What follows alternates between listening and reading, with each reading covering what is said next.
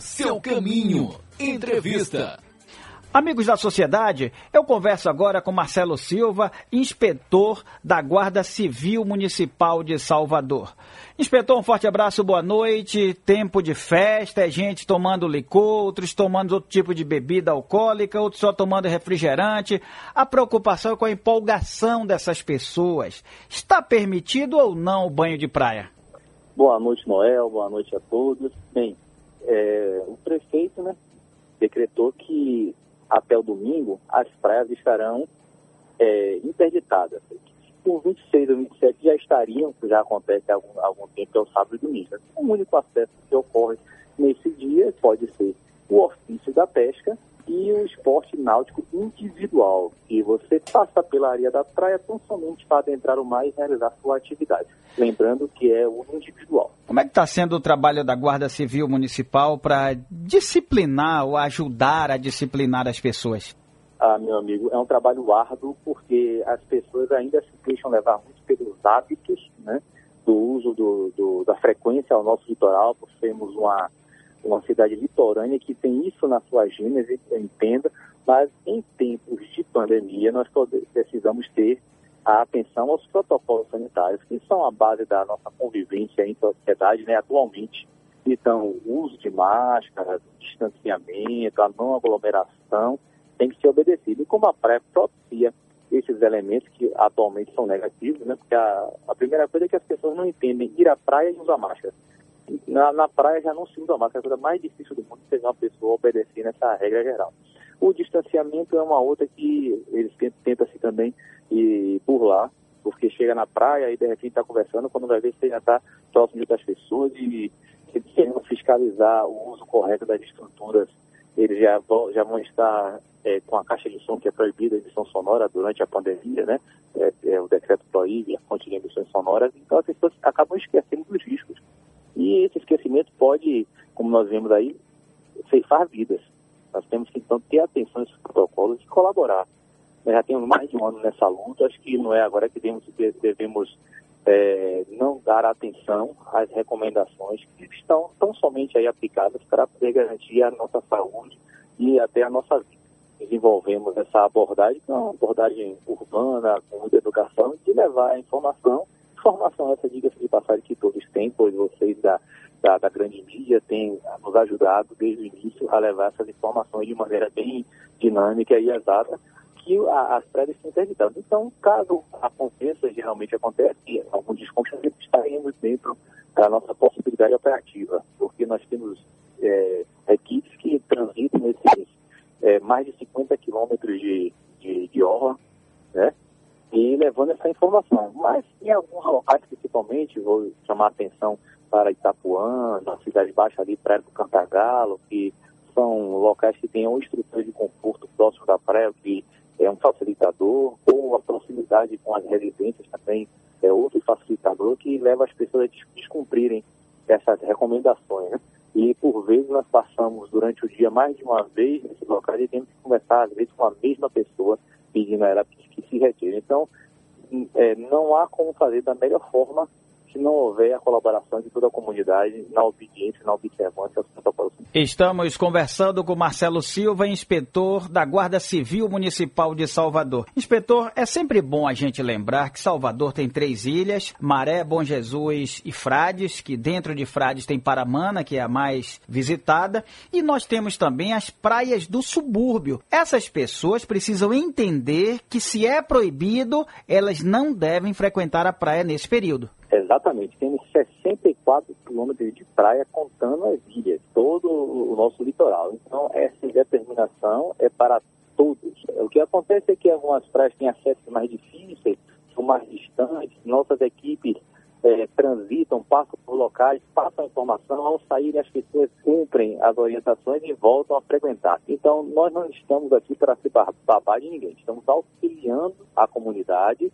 na, na observância dos protocolos. Então, como eu disse há pouco, nós precisamos ter consciência dos nossos atos e entender a repercussão que pode ter eles, tanto para o individual como para o coletivo. Temos que pensar que ali nós estamos cuidando de pessoas. Você ir à praia, você pode retornar contaminado, não ter problema nenhum, contaminar um, ente querido seu e esse vinha a ter complicações maiores. Então, acho que a gente precisa trabalhar com essa empatia e lembrar que muitas pessoas tiveram suas famílias tocadas por este mal, então não é algo que a gente possa desprezar de forma alguma. A grande preocupação é, é, são as aglomerações. Mas se essa aglomeração acontecer, inspetor, através de pessoas com bicicletas, por exemplo, se grupos quiserem se reunir e passear na orla, como é que pode ser uma situação dessa? Para o, o pedalar, a pessoa também deve usar máscara, o que já minimiza, né? E muita possibilidade de contaminação. Se todos estiverem é, guardarem uma distância, estiverem de massa, a atividade de pedalar vai ficar parecida com a, a de caminhar na orla ou correr na orla. Que não pode realizar a atividade depois se aglomerar numa social, fazer uma social para ali tirar massa, ficar conversando, acumulado com maior proximidade.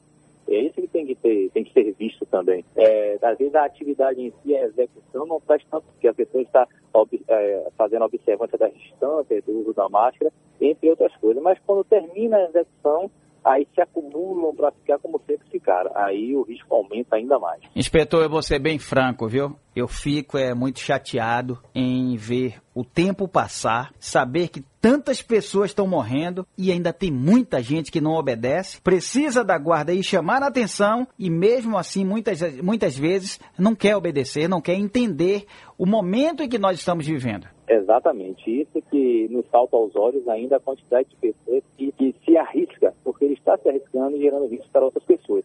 No início da pandemia, os mais jovens faziam isso com ainda maior frequência, depois que o, as variantes do, do vírus começaram a tocar outras faixas etárias, eles começaram também a recuar um pouco, que hoje nós fiscalizamos praias e encontramos um número menor de pessoas do que é, encontrávamos antigamente, né? vamos dizer assim, na primeira onda. Primeira onda, a, a luta era ainda maior, nós verificávamos números ainda maiores. Hoje em dia, esses números são um pouco menores os fluxos ficam mais restritos a determinadas localidades. Antigamente era uma coisa bem dispersa, toda a orla era muito cheia de, cheia de gente, né? Então acho que as pessoas não se conscientizaram, elas, elas, elas estão com medo, muitas delas estão com medo e outras estão desacreditadas, talvez porque já tenham tido, talvez porque não ter tido também gere essa negação né, do problema, mas o que nós temos aí são números, né? E nós hoje em dia nós tínhamos números, agora temos nome, né? Cada vez mais próximo, pessoas das, da família, entes queridos. Eu, a exemplo, perdi, perdi ontem à noite uma senhora de 80 anos, uma pessoa muito querida minha, porque o coronavírus ceifou a vida dela. Então eu não posso de maneira nenhuma entender que posso me descuidar e talvez ser o vetor de contaminação para a minha mãe, um exemplo, com 76 anos, 75 anos de idade. Inspetor Marcelo Silva, da Guarda Civil Municipal, para a gente fechar. Muita gente deixou de viajar porque o governo do estado suspendeu o transporte é, interestado, intermunicipal e também suspendeu a operação do sistema ferryboat. Então, é, muita gente vai estar aqui na capital ou está já nesse período. Como é que fica a fiscalização da Guarda Civil Municipal? Porque tem os monumentos, tem, por exemplo, as bicicletas que nós falamos agora há pouco, essas amarelinhas, ficam estacionadas em vários pontos da cidade. Os postos de saúde e tal, os monumentos, por exemplo, ali o Farol da Barra, né? outros pontos de visitação. Como é que vai que a Guarda Municipal vai poder atuar? Bem, nós já fazemos esse trabalho. O talvez possa vir a acontecer é o um aumento do fluxo de pessoas em alguns pontos. A exemplo da Orla da Barra, estamos presentes ali sempre com aquele cuidado no que diz respeito ao Morro do Cristo, nos finais de tarde, ao farol, principalmente na sua parte, na sua retaguarda, que as pessoas têm o hábito de ir lá contemplar o pôr do sol. Nós já temos essa atenção né, com esses pontos. A questão dos parques públicos que não estarem ali disponíveis, né, as praças também, isso ajuda a não possibilitar uma aglomeração. O mais inteligente e correto é que as pessoas passem com as pessoas do seu núcleo familiar. Faça uma comemoração desse pequeno grupo, não ampliando a visitação ou trazendo pessoas, mesmo que seja da família, mas de outros núcleos familiares, para que a gente possa respeitar a, a, a questão das regras né, trazidas e as orientações de sempre e diminuir a possibilidade de contágio e com o avanço da vacinação, é, é, é, acredito que nós possamos avançar de uma, para uma fase mais tranquila é, e podendo evoluir nessas liberações, nessas condições mais flexíveis né, do contexto social. Mas tudo com muita tranquilidade, com muita calma, para que não, não tenhamos retrocessos aí no quadro da, da pandemia. Inspetor, um forte abraço, muito obrigado, boa noite. Obrigadão, Noé, um grande abraço, viu? E uma boa noite a todos. Tá certo. Inspetor Marcelo Silva, mais uma vez, esse da Guarda Civil Municipal, muito obrigado. Eu quero mandar um forte abraço meu amigo Lucas Pereira, também Itarissa, é, a turma toda da assessoria de comunicação da Guarda Civil Municipal. Seu caminho na sociedade.